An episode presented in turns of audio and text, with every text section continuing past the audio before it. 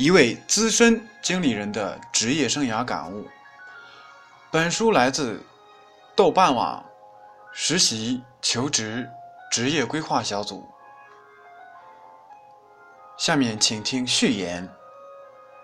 朗读，文字有情。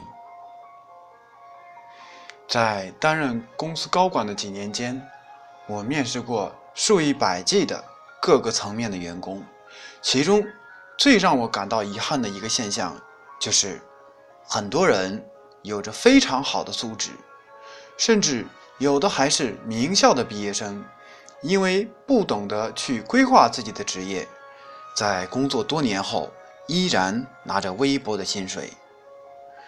为了一份好一点的工作而奔波，很多这样的人，他们只要稍微修正一下自己的职业方向，就能够在职业发展上走得更从容。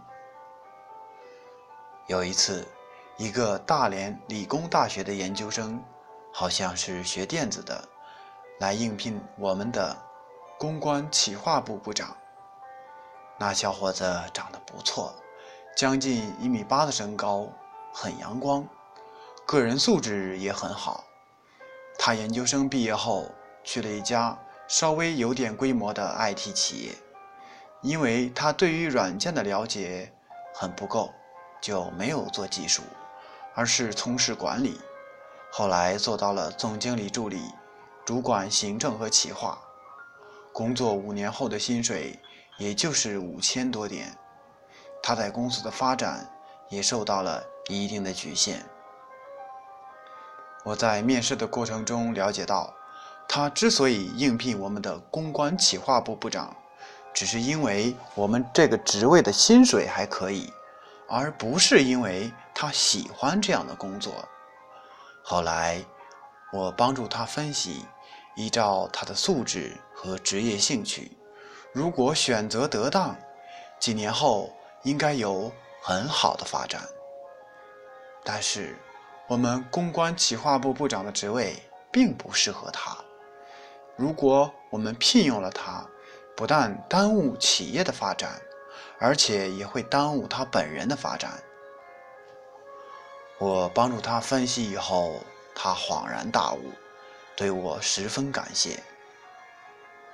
后来他经过认真的思考。及时修正了自己的职业道路，目前取得了不错的发展。所以，有时候没有应聘上，反而是面试的成功。在今天的市场环境中，类似的例子还有很多。这样的人大多都有一个共性，那就是最初的时候不知道自己应该。在哪个领域开始自己的职业生涯？几年过去了，稀里糊涂的换了几家公司，回过头来才发现，只是积累了不同行业、不同职能方向不成功的丰富经验。而且，据我观察，越是聪明的人，越容易产生这样的问题，因为似乎。什么工作都难不倒聪明人，他们就有机会尝试不同的工作，结果却都是蜻蜓点水。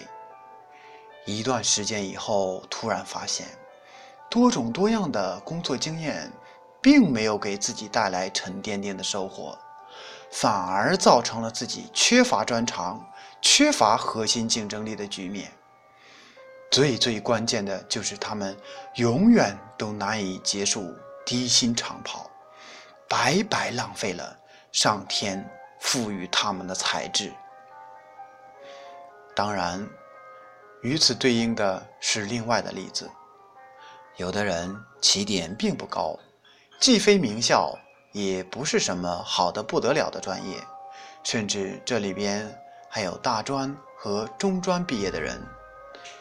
但是，因为他们的正确的职业发展之路，几年之后，他们在职场上的价值超过了很多当初起点比他们高的人。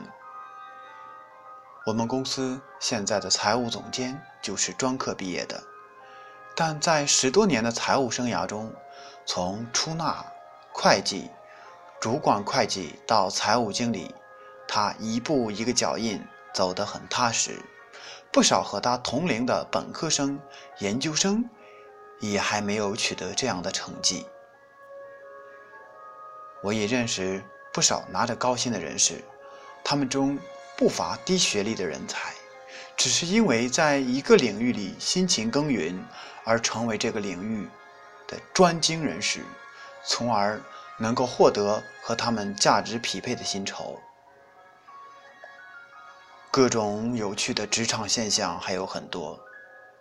有的人进了国有企业，进了政府机关，并没有得到太大的发展，他一直非常矛盾，想离开，又不愿意失去既得利益，转换成本越来越大，勉强得来一官半职，也是很没意思，始终处在矛盾当中。年轻人的激情。在无聊的事物中慢慢消磨，也有的人盲目相信考证和考研，希望借助证书增加自己在职场的砝码。有人成功了，为数不少的人却越读越穷，所获得的薪酬远远达不到自己的期望。如果把考证和考研比作投资的话，至少是投资收益率不高。我就亲自面试过不少 MBA，至少我觉得他们没有获得和他们的投资相匹配的回报。我们身边总有这种从一工作就抱怨、却委曲求全的人，他们或者从一开始就没有为自己的职业做过规划，要么。只是进行短期的职业指导，等有了一份自己可以接受的工作之后，就适可而止，任由无聊和无奈一天天侵蚀自己日渐衰老的心。根据我个人的经验和观察，有太多的人不了解如何去规划自己的职业生涯，包括不少读过职业生涯方面的书的人。接触到不少刚刚毕业的大学生，他们对这样的问题更是全然没有概念。甚至我看到有的人三十岁了，还在为自己的职业发展感到迷茫，而且趋势还要继续迷茫下去。究其原因，关键是功力太浅，仅仅有于职业来考虑职业，没有从更高的高度。来考虑这样的问题，而目前所谓的职业生涯之难的书，也大都是学者所著，理论有余，实践不足，用以促进思考或许还有点帮助，用来指导实践则全无所获。正是基于这样的原因，近来我一直考虑怎样将自己。